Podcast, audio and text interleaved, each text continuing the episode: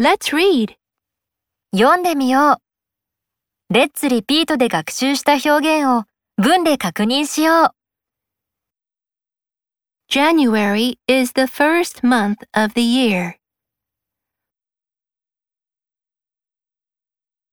March is the third month of the year. What's the date today? It's July 5th.